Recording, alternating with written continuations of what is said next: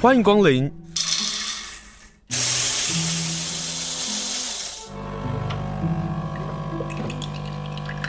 今天的盛情款待，请享用。那如果这个不你蓄养，它等于是技巧性的让你先，你再先把狗留在这里啦，然后我们帮你媒合看看会不会比较好的。有一种状况，如果它不是要搬家或出国，而是别的，比如说有时候是因为狗的行为问题呀、啊，然后狗或猫的一些行为问题，或者是家人的反对啊或什么的，有没有机会在这段没有送出去的时间，他在不断的挣扎之后，决定自己养下去呢？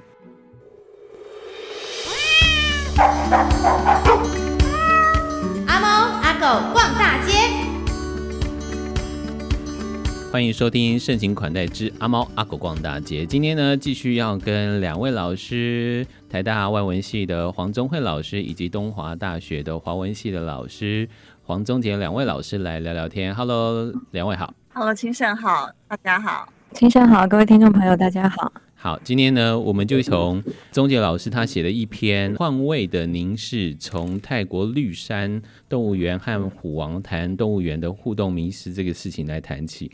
当然，就要先问一下钟杰老师，你为什么想要写这篇？而且这篇聊到一个东西，是在这波疫情中啊，我一直有个疑问的地方，好，然后就很开心老师要谈这件事情。就是大家会觉得动物有没有很无聊这件事情，就是很多人觉得在疫情当中，动物园的动物好像很无聊，因为他们都没有看到人类了。到底是人类看着动物呢，还是动物看着人类？那彼此那个互动的问题，是在这疫情从去年开始一直到现在，我我最大最大的疑问。可是当我们又看到另外一个新闻，是当我们人类都退出山林的时候。当我们啊都躲在家里又不出门的时候，动物都跑出来了。所以就野生动物的角度来看，它其实并不想要看到人类。如果就动物的真正角度看，应该是如此啊、哦。所以钟杰老师，你就先提了这个文章，我觉得还挺有意思的。我们来讨论这篇，而且这篇也是黄宗慧老师说，希望这篇能够打破同温层。我们看看能不能打破同温层一下。老师先谈一下为什么写这篇。好，那当然，其实一方面是因为就是最近那个六福村要引进长颈鹿的新闻嘛，嗯，对，所以那因为我自己也很关注这件事情，所以嗯、呃，就是在那个星火学的专栏，它原本就是一个让我可以用动物的议题，然后去串联一些文化现象去做观察，所以呃，等于我这个月在写这篇的时候，我就很希望能把。就是动物园这件事情带进来，那可是呢，嗯、呃，我一开始确实是想要写引进长颈鹿这件事的，嗯，可是，呃，我就想了一下，觉得说这件事情我还可以怎么谈呢？就是关于这些长颈鹿，他们到底过得多悲惨？那。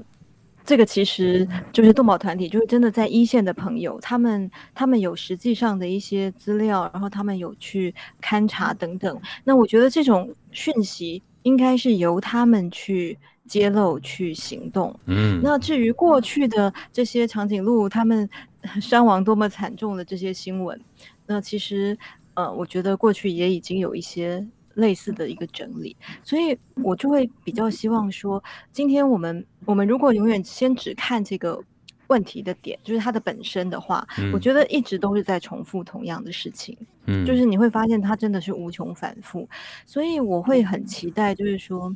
我们怎么样可以去碰触到可能更更本本质一点的问题，然后让更多人去看那个可能更里面的东西的时候，我觉得。如果要说所谓的突破同温层吧，我觉得他才比较有可能开始去做一些改变，因为真的，我觉得立场这种东西，你很难去撼动，就是。一个人支持或反对，其实常常都是一翻两瞪眼的。已经支持的人，你不用告诉他长颈鹿多惨，他也会支持。嗯，对。那不支持的人，你去告诉他说：“哎呀，他们过得多惨。”他他一样说：“你无知，你拿出来的资料可能是偏颇的，等等。”他永远有反驳你的机会。所以我会比较想要回头去问那个，就是当然，他也是一个长期以来也在讨论动物园的时候几乎。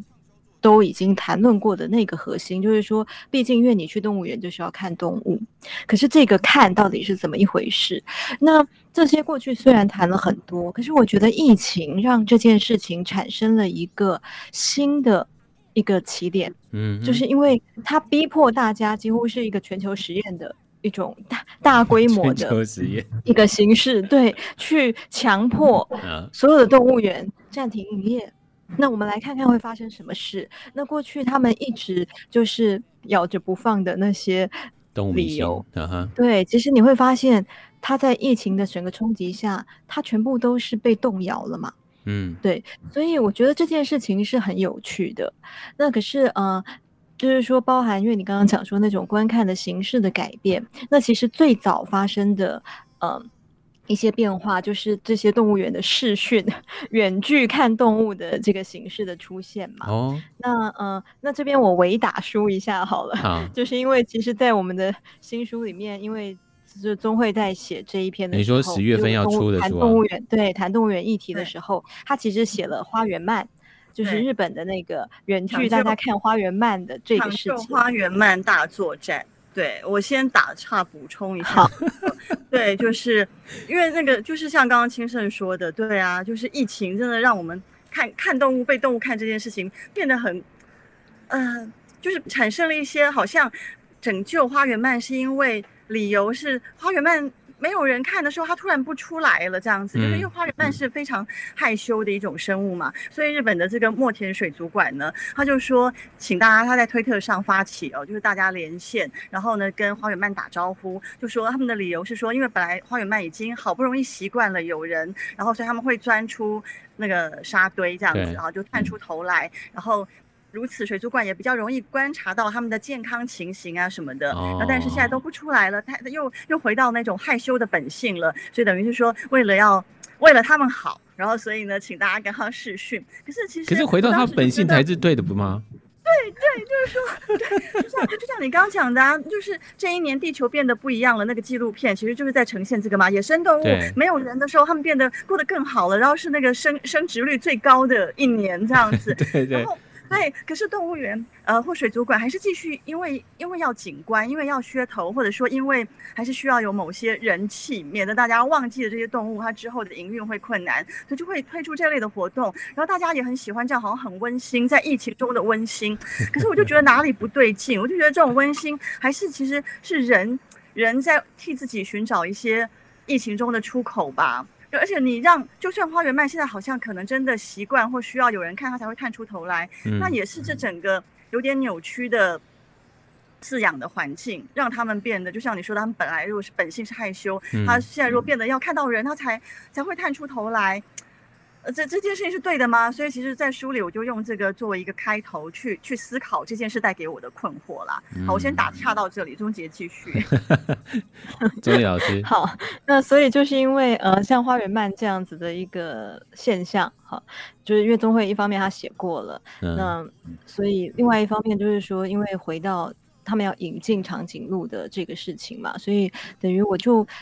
呃希望可以去看到说这一年来。在疫情底下，动物园发生了怎么样的变化？然后这些变化可以带给我们什么样的一种新的，就是重新去思考动物园的存在这件事情。嗯，它的某种程度上很诡异的一种一种性质。对，所以那恰好我就看到了泰国的那个新闻。对，那我觉得那个新闻很有趣的地方就在于，就是说，哎，这个志工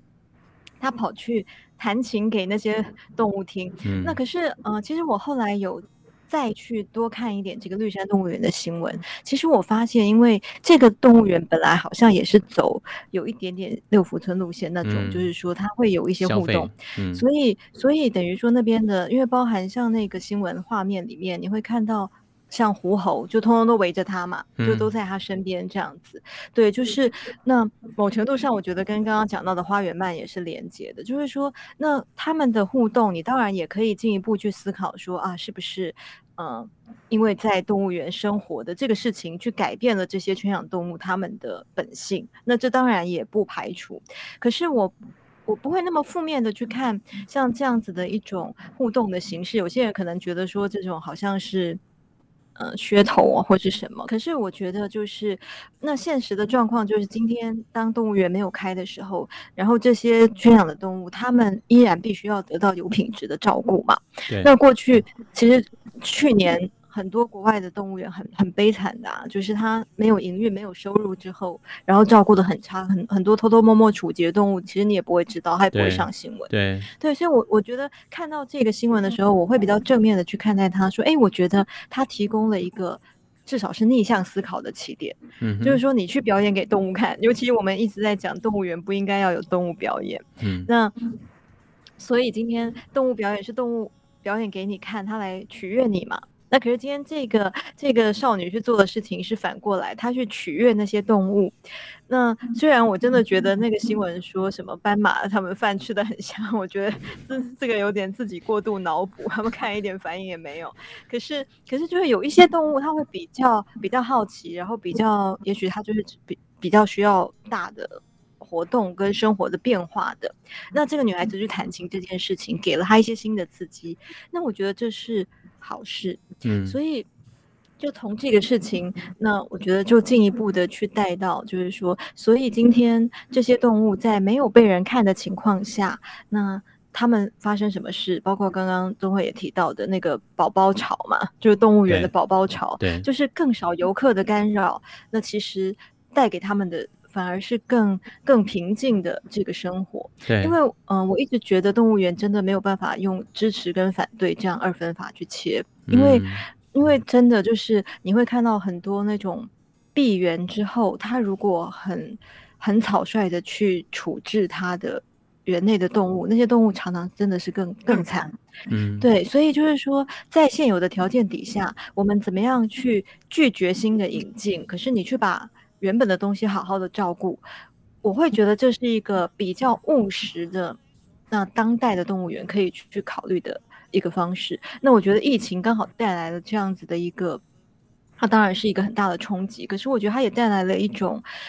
你新的去去适应这个世界的一种可能。我觉得动保很多议题推不动，就是因为大家觉得事情一定要怎么样。他好像非要这样不可，然后而且那个非要这样不可后面都好像要有一个很了不起的理念去支撑他，不管你去支持或反对某件事。可是有没有可能就是说，这个疫情底下的大家不得已的这些做法，反而提供了我们就是去思考一件事情，你可以有很多不一样的处理方式，嗯，因应的方式，嗯，对。那那远去看动物有这么不可行吗？那事实证明，就是说可行啊，只是大家要或不要。对，那它有没有可能变成一种未来的新的常态？你你不要一味的去追求说我要有很多游客入园，我要很多千奇百怪的动物给他们看，然后这样子好像呃才有票房，然后我才能好好的营运。那如果动物园它就是要营运，它也有别的做法嘛？那我我是这样期待，所以那篇文章会采取这样子的一种切入点。可是从那个观看这件事情，我反而有一个想要请教两位老师哦，就是拟人化这个问题。我看到或者是我理解到的是，我们用拟人化的方式去模拟了动物喜欢，或是动物也因此而吃饭这件事情。可是我们也找到另外一种对话的机会，就是拟人化似乎是可以两造双方可以来沟通的一个方式吗？对，就你把动物拟人化的话，呃，某种程度上，它其实就会引起某些人的共感嘛。对啊。所以我就说最明显的例子，那甚至已经不叫拟人化了，就是说为什么当初那个河马阿和的眼泪会让就是那么多人去关注这个，其实其实从来没有那么多人关注。这个动物运送途中遭遇的这个灾难啊，或者是连带在当时让这一类的这种什么生态农场啊，或什么就就台湾有很多蛮有问题的这些那种表演动物的展示场地或圈养场地的这个问题，在当时稍微得到比较多的注意，都是那个眼泪啊，就是就是你会觉得说它跟人一样有那样的一个情感，然后所以某些时候，如果我们给了动物一些拟人化的那种那种，比如说像卡通的那种呈现。它有时候可能就是一个管道，让你去想说，哦，如果那样子，就是我们如果那样对待动物，它其实就会觉得疼痛或觉得伤心的，那它可能就可以成为一个正面的力量。可是我觉得它就是要看你怎么拟人化吧。比如说回到花园慢，因为当时我。对于那个新闻，我确实就也出现了某一种，我就刚刚说的困惑，我不知道该怎么想。就是一方面，你也可以很严格的批评他，说啊，就是噱头，或者是这个温馨只是人想要的温馨，这些可能都没错。然后，可是另外一方面，就是刚才钟姐说的嘛，就说那远距看动物，如果给动物的伤害比较小哦，就是然后又可以让他好吧，真的探出头来，然后这些工作人员比较便于什么观察或什么。如果真的有那种呃，他们所谓的一个正面的对动物也好的，到底是不是一个可以尝试的事情呢？嗯、就这件事情让我去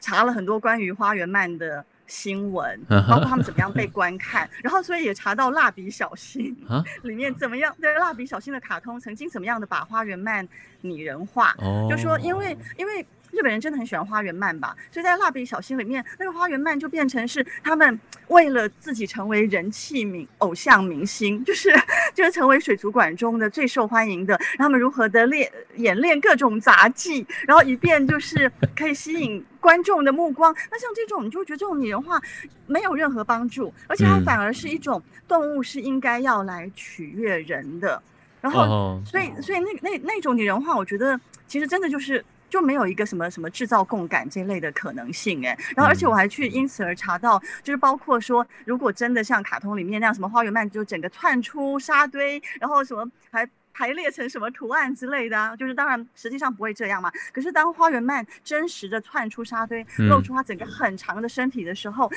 那大家的反应都是啊，好恶心哦！就说就是宁可不要，就不想接受幻灭了。就是只只有露出一部分比较可爱、比较萌，那你就会看到大家其实对动物的期待还是一种很满足自己的那种。视觉的想念，那如果是这样的话，当拟人化又去又是去替这种东西背书，觉得动物要出现呃，我们觉得可爱的那种那种景象，嗯、然后或者像马戏团表演一样，我们才才值得我们喜欢的话，那我觉得那就是很很错误的一种对一个方向，嗯、所以它可以变成说要看它往哪哪一头发展吧，对。嗯钟杰老师，你要补述吗？我觉得他讲的很完整。对，好，既然钟伟老师讲完这段，我我觉得可以回到你那一篇文章里头，你提到一个事情是，我们有没有可能珍惜这种会为了看到动物而觉得快乐的这个情感？这个东西其实可以跟拟人化里头去做一个连接，就是我们到底我们所需要的那个情感、跟快乐、跟欢愉、跟愉悦这件事情，是不是可以有？别的方式可以有帮助到动物的地方。老实说，就是说我倾向于认为，嗯嗯，因为我们现在会看到一些，就是常常会把怎么样对待动物是正确的这件事情排在最最优先的第一位的一些动保的主张。那我不是说这个东西是错的，嗯，可是我觉得如果我们只用对跟错去评价一些行为，你可能会去扼杀了一些。他原本有机会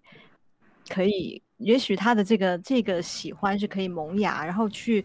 转化为一些可能更有意义的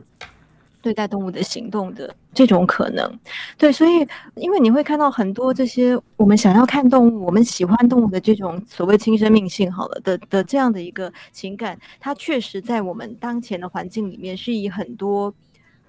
错误的形式出现的，就老实说是如此嘛。嗯，对，所以你今天你去动物园，然后你期待看到动物，所以你就拿雨伞去戳它啦，让它动给你看呐、啊，或等等。那这些东西当然我们不会想要去鼓励这种行为嘛。事实上，我们是想要去改变这样的行为。可是，呃，我比较会去考量的说，你要去改变这种行为的时候，你只用谴责。老实说，我觉得它是不会有什么太大的效果的。嗯，对，所以我觉得重点是，那你怎么样让它？也许这就是有一点点回应刚刚讲的那种突破，就是异所谓的异温层，对，这样子的一个一个念头吧。就是说，你怎么样让他知道你怎么做可以更好？那我觉得人是一种防卫心很重的动物。你一旦你先用一种指责的方式说你这样就是错的，我觉得那些东西它就不会再往下走了。就像我其实常常会看到，嗯、呃，就是有一些那种旧伤啊，像现在野鸟旧伤，那嗯，我常常会看到那样的一个平台，会有很多民众各式各样的询问。那我也理解，就是说，因为志工都会很担心，因为大家真的很奇怪，就是会有那种根深蒂固的念头，就是你捡到一只小鸟或什么，第一步真的都是问说要给它吃什么，然后他们就会，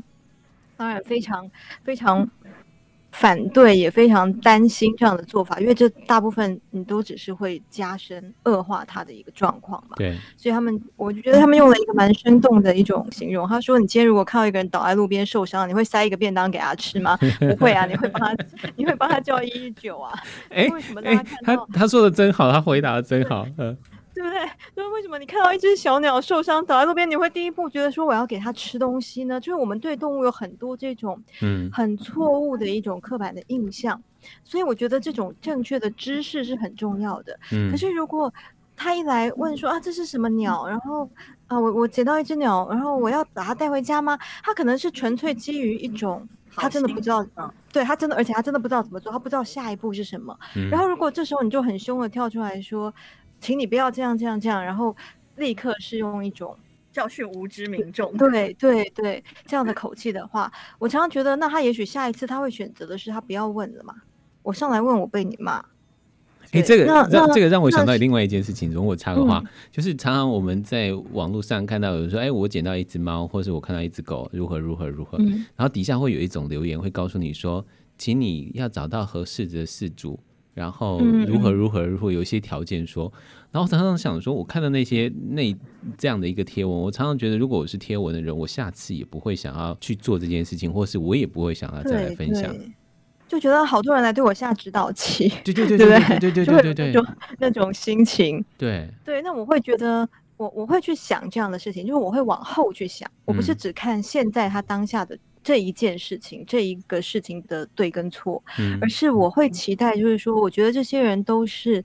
他都是有可能性的。他今天有这样的一个善念，那他想要出手去救一只动物，我觉得这个东西他不应该被否定的。嗯，那就像今天很多爱动物的人，他们常常会很挣扎。动物园这一题几乎会一一定会被问到的，就是我其实喜欢动物，然后我想要去看他们，但是我现在觉得很罪恶，他会有罪恶感，因为他会觉得说啊。那现在所谓的正确的观念告诉他你不可以去嘛？对，那可是我就是喜欢。那我承认我在动物园里面看到狐獴，我也会觉得哎呀好可爱。那这种 这种情感，你要去打他一棍，说你不可以觉得他可爱嘛？嗯、我我觉得就是说这没有什么好处，对，而是我们有没有可能把这些喜欢，然后这些出手想要救动物的心情，你都把它当成是一个值得珍惜的。可能性对，然后但是你把它引导到转化到一个也许对动物是更好的一个方向，嗯、那它今天它就不是只救眼前这一只，它将来可能它会它可以再去救后面的五六七八九只，那那就会有更多的动物受益。我比较是去思考这样的问题，所以这是为什么刚刚我说动物园它不是一个一翻两瞪眼说那我们就地解散，因为就不可能嘛。对，那但是。我反对就地解散，是不是等于所以我支持动物园？那当然也不是，对，而是我会比较想要去看的，就是说，在这些问题已经发生了，然后现存的整个世界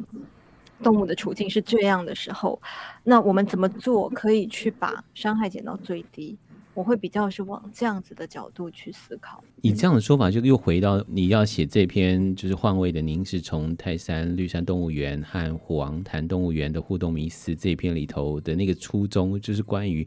顽皮动物园要引进长颈鹿这件事情。就是我们都喜欢长颈鹿，我们也都觉得长颈鹿非常可爱，或者非常巨大，或者是有很多很多可以联想的东西。可是什么样的环境给予长颈鹿才是最好的，这也是你这篇文章所要谈的东西。当我们看到我们自己的快乐的时候，那我们也要去思考是：那同样的这个快乐可以放在这些动物身上吗？或者这些动物可以有更好的安置的方法吗？对对，所以就是说，我们有别的做法。嗯，那今天如果我希望动物快乐，我我就会开始看到其他的可能性，而不是只有停在永远停在那个我想看到长颈鹿。嗯。好，接下来换我的问题，我要请问，就是这个事情这一段的讨论可以拉到我最近的一个发现的一个问题，但这个问题其实好像已经存在很久了哈。就是台北市立动物收容中心，他们有一个不拟蓄养的一个专栏专区。我自己一直在思考一个事情是，如果我们站在动物或者狗狗猫猫未来有更好的选择的时候，不拟蓄养这个专区是对动物是好的。可是如果站在一个弃养动物的行为有没有被鼓励这件事情，我又进入到那个矛盾当中。我不知道两位老师怎么看这个问题。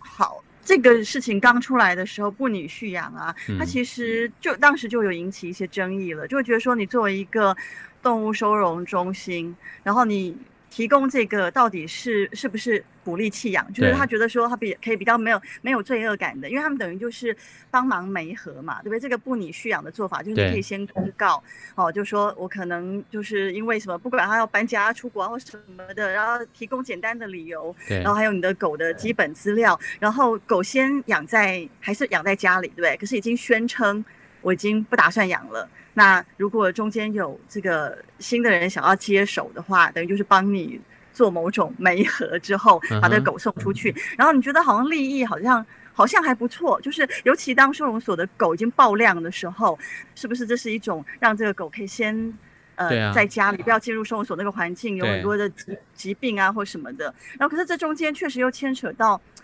呃，如果是站在我们去看待这个饲主哦，就是说他。不知道千难万难什么难，可总之他就是要弃养这只狗，你又很难不去稍微的猜想说，哎，可是就是因为听起来好像还不错，这个利益还不错，那会不会有些人他就觉得说，啊，那这样子我弃养狗比以前更方便了，我可以更安心了，然后我就弃养呢？其实说实在的，对这样的一个问题，我觉得你其实永远你不知道啦，就像我们也不知道他到底有多难，他到底只是一个借口，还是他真的很不得已，然后所以他必须要。把狗送养出去，现在慢慢会觉得这些真的要丢狗的人的话呢，他怎样都是会丢，对他怎么样都是会要丢的。嗯、那如果这个不拟续养，它等于是技巧性的让你先，你再先把狗留在这里啦，然后我们帮你媒合看看会不会比较好的。有一种状况，如果它不是要搬家或出国，而是别的，比如说有时候是因为狗的行为问题呀、啊，然后狗或猫的一些行为问题，或者是家人的。反对啊，或什么的，有没有机会在这段没有送出去的时间，它在不断的挣扎之后，决定自己养下去呢？就是如果可以这样，那那也是一个，也是一件好事。就像我会想到，好好几年前应该是本市出版的那个《我要他们活下去》吧，谈那个林安乐那本书，它里面其实会讲到熊本市他可以去做到什么林安乐啊，那个动物之家的人是要付出很多努力的，就是他们除了跟动保团体、跟民众，就是都需要不断的协商跟沟通，包括来弃养的民众，其实他们常常是要劝他说，你要不要？就是遇到什么问题了，你要不要对对，再考虑看看。然后偶尔就是机会不高，可是偶尔会可以把他劝回去。对啊，可是劝回去会不会带去别的地方丢，我们也不知道啊。嗯、对，那我在想说，所以台北市动物之家是不是也在想换种方式做类似的事情？就是说，你来到这里的时候，劝你带回去的几率搞搞不好更低。可是我们说好，你先留在你那里，然后我们帮你安排看看，会不会其实如果安排不到理想的，然后你就。决定继续养下去的，有没有这种机会存在？如果往乐观一点的方向看，好像有这种可能啦。嗯，但是当然，我就说，可是这些都是臆测。对，就是实际上，实际上他们执行起来到底是怎么样？其实真的很难说。就是、uh. 实际上到底觉得怎么样？我决定要去访问台北市立动物 收容中心，听起来就觉得我可以用媒体的身份角度去问一下。对，搞不好可以知道，就执行上的，包括我有看到你贴的那个文，就是那你上次特别关注到的是那个名种犬嘛？对。然后所以我我就发现它就已经没合成功，就送养出去了。可如果不是名种犬呢？那个搞不好。结果又又会很不一样吧？其实、啊就是、我自己做分享，我就在想，如果它不是纯种犬，我会分享吗？如果它不是纯种犬，我会特别去关注到这只狗为什么留在这里呢？或者是我就会不会去看这么大量的留言在讨论这只狗？我觉得这个是一个在这阵子我一直在思考的问题，就是一篇其实很简单的 po 文，但是就会让我在思考。我到底是在进步还是在退步当中？你说因为被民种犬、纯种犬吸引吗？对，对对，或者是说不你蓄养这件事情，嗯，我们给予了动物更多的空间，还是给予了饲主更多的空间？这个事情在进步与退步这里会有一个有很多暧昧。但就是对我来讲，我是觉得很好啊，就是让我又重新思考我自己没有想到的事情，或者是我没有。审慎评估到的一些问题面，我那时候看到你纠结的一个点，也是有让我去想了一下，就说你纠结的一个点是在于说，那但是要送养的这个这个人，他还可以对新的要领养的人，哦，对，就筛选之类的。我觉得你凭什么筛选啊？对，那对，就基本上我们已经觉得说，嗯，你可能你本身就是一个不合格的饲主。对啊，你就不要他了。筛选应该是由台北市立动物收容中心来帮你筛选，不是吗？可是这个会不会也有我们的某种，是啊是啊是啊，对于妇女续养的人的成见了？就是我们已经觉得说，哎，反正你不用讲什么，讲什么都借口了。就是我们其实会对饲 养动物有这种气，就包括我要我送养出去的猫，也有我收回来的。哦，这个收回来可多着了，对。原因就是因为对方就是她就是怀孕了，然后就觉得说，哦，那她现在要生小孩，就不要养猫了。啊。对，那我就会觉得说，这种就是。对呀、我常常有时候半开玩笑跟学生说，我真的不能够理解这种，就是说，所以你要生第二个孩子的时候，你就弃养你的第一个孩子吗？就是说，就是你不会这样做啊。所以可见你没有把，你就没有把猫真的当成是你的一个家庭成员嘛，才会做出这种选择。所以我们已经觉得它是不合格的饲主了，所以确实由由他来筛选。我们我们就会觉得过不去，可是说不定，假如他真的刚好就是那个千难万难，他真的有很多说不出的苦，嗯、只是他没有办法在脸书上，没有办法在那个讯息中透露这么多个人的那个隐私的话，嗯、那会不会他是一个比较了解这只狗，然后以至于可以帮他，真的可以帮他做一个比较好的安排的人呢？对，就是说我其实也是会去想这样的问题，我并不是有办法开解你的纠结，就是说，可是他也提醒我，就是说我们到底怎么样去观看这件事情。可是今天跟两位老师在讨论的时候，我觉得反而有很多很多的收获，包括了我们对一件事情的看法，包括比如说刚刚讲的不拟续养这个专区，我们如果不先从批评的角度去看这个问题的时候，也许有更多可以沟通的机会。所以我确实觉得，就是嗯、会蛮需要知道，就是一线实际上的这种状况，嗯，就是到底是、大部分的四主是在一个什么样的情况下？嗯，对啊，他们会去选择这样子的一个选项，因为我觉得这件事情蛮值得思考的原因，是因为我觉得它它其实就是让我们去看到那种价值的相对性吧。嗯，对，就是说，如果我们今天是用一种比较绝对价值的角度来看，你会觉得不你蓄养这件事情，就自主责任而言，它好像就是不对的。嗯，对，那所以呃，包含你的这个送养。收容所已经在一个可能你的人力物力这么吃紧的情况下，你去拨出这样子的一个专区去处理这样子的这种 case 的的原因是什么？对就是说他们实际上的考量是什么？那是不是有什么实际上的一个困难，让他们觉得呃这个做法可以去解决一些他们的也是一种一线的困境？对，比如说这种部分我们不知道。对对，对，对，那可是呃，因为。就像刚刚宗慧讲到的，就是真的要弃养的饲主，他方法可多了，而且他也不需要挑一个这么麻烦，然后他还要去筛选那个谁来接手这只狗，而且显然他可能也要料到他有可能被公审呐。哦，对对对对，所以就是说会去做这种选项的饲主是一个怎么样子的一个情况？其实这是我。比较好奇的，嗯、然后因为刚刚因为讲到这个时候，其实我就想到，因为刚好这两天我看到好几个朋友在转另一则新闻，香港对不对？嗯、对我我没有点开，因为我觉得那种应该都是可以、哦、可以想象，嗯，会对，就是看了心情不会太好。对，对，但是就是他们现在面面临的问题就是，那个、对对，那香港移民潮，那饲主要出国，然后今天他可能养的是老狗。那他们怎么去？尤其这种宠物运输的风险之高，这个我们之前也都看过，那很可怕的。对对，也是一种赌命的。那所以有些人他他可能是因为基于爱而不舍得让他去冒这个险。嗯、那那所以有些人可能就是说，那我又有经济条件，我就带他一起坐私人飞机。可是我觉得、这个、花了一百万。